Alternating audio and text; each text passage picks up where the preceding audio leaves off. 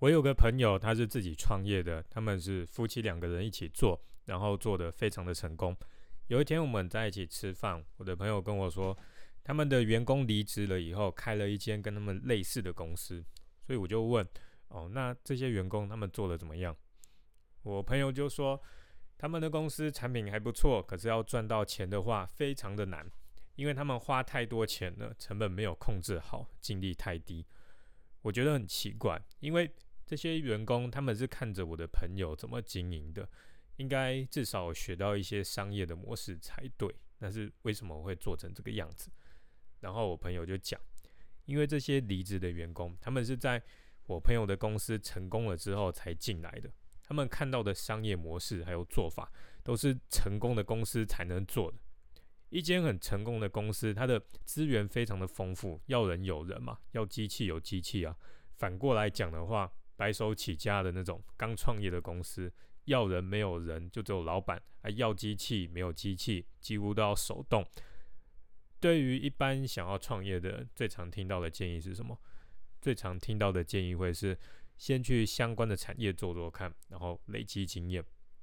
这个建议是没有错的，可是它有一个陷阱，那就是如果他去的公司是一间已经成功的公司，那就会有一些问题。最大的问题就是，他会觉得在这个产业想要赚到钱的话，就要跟这一间成功的公司一样，该有的机器要有，该有的人才也要有，那公司才可以成功嘛。可是事实上并不是这样子，他看到的只是这间公司他们成功之后的做法而已。就用我朋友的例子来讲嘛，他们初期的时候非常的困难，很困难，什么东西都是自己动手做。就连店里面的木工啊、装潢都是先生自己去学，然后自己弄，几乎都是手动了。等到他们的公司做起来之后，才请比较多的人，可以请各种的人才，像是美编啊、企划这些都可以请，然后也可以买很好用的机器来做他们要用的工作。这个时候呢，员工加入了，看到我朋友他们成功之后的经营的方式。他就觉得哦，如果他要成功的话，也要像我朋友一样，一开始就要有这些机器，然后请到所有好用的人，有什么问题，通通都花钱来解决。你要知道，创业的时候遇到的问题，花钱解决是最方便也最快的。可是，在没有资源的情况下面，只花一点钱也是可以解决的，不过就是要花比较多的时间还有精力。他没有看到我朋友初期是怎么走过来的。他没有看到我朋友他是怎么用最小的风险，还有最少的钱跟人力，让公司慢慢的爬起来。所以他离职了之后，就搞了一大笔钱，规格就比照我朋友成功之后的公司，在还没有赚钱的情况下，就买了一堆的设备。我不清楚他是家人有帮忙出钱，还是他找银行借的。如果钱是跟银行借的话，那会非常的悲剧，因为他没有老客户，他也没有名气。买了机器，然后背了负债，就要想办法每个月把钱还出来。要是生意不好的话，会活得像在地狱一样。不像我朋友，因为我朋友已经赚到了钱，还有非常死忠的老客户，他们每个月有非常稳定的净利。就算是他跟银行借钱要扩大，他也不会有太大的压力，因为他可以还得出来。这个就是创业的陷阱。进到一间成功的公司，你的眼睛只会看到他们成功之后的做法，这个是很危险的一件事情。在这种心态下面，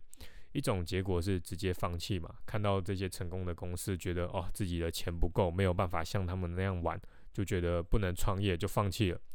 另外一种结果就是一直存钱，或者是借一大笔钱，像是我朋友的员工一样，全部的东西都一次到位，然后通通砸下去，承担最大的风险。如果你有看过我的书，就知道创业的正确做法，并不是弄到一大笔钱之后砸下去，那个是有富爸爸的人才可以这样子的玩。一般人创业最好的做法是用最少的钱开始做，然后慢慢修改，赚到钱之后再换更好的机器、更大的地方。所以你如果真的要创业，我会建议你到初期成长中的公司去做看看，你才知道公司一开始是用什么方法爬起来的。或者是你也可以问问看公司里面的老员工，当初他们是怎么把公司做起来的？在没有钱、人才不够，然后机器很破烂，甚至是没有机器的情况下，怎么赚到钱？怎么把产品生出来？然后一直提醒自己，你在一间成功的公司里面，眼睛看到的只是很光鲜亮丽的现在。初期的时候，公司是怎么从地狱里面爬上来的？虽然你没有看到，可是至少可以多问问那些老员工，未来你在创业的时候，才不会做出错误的决定。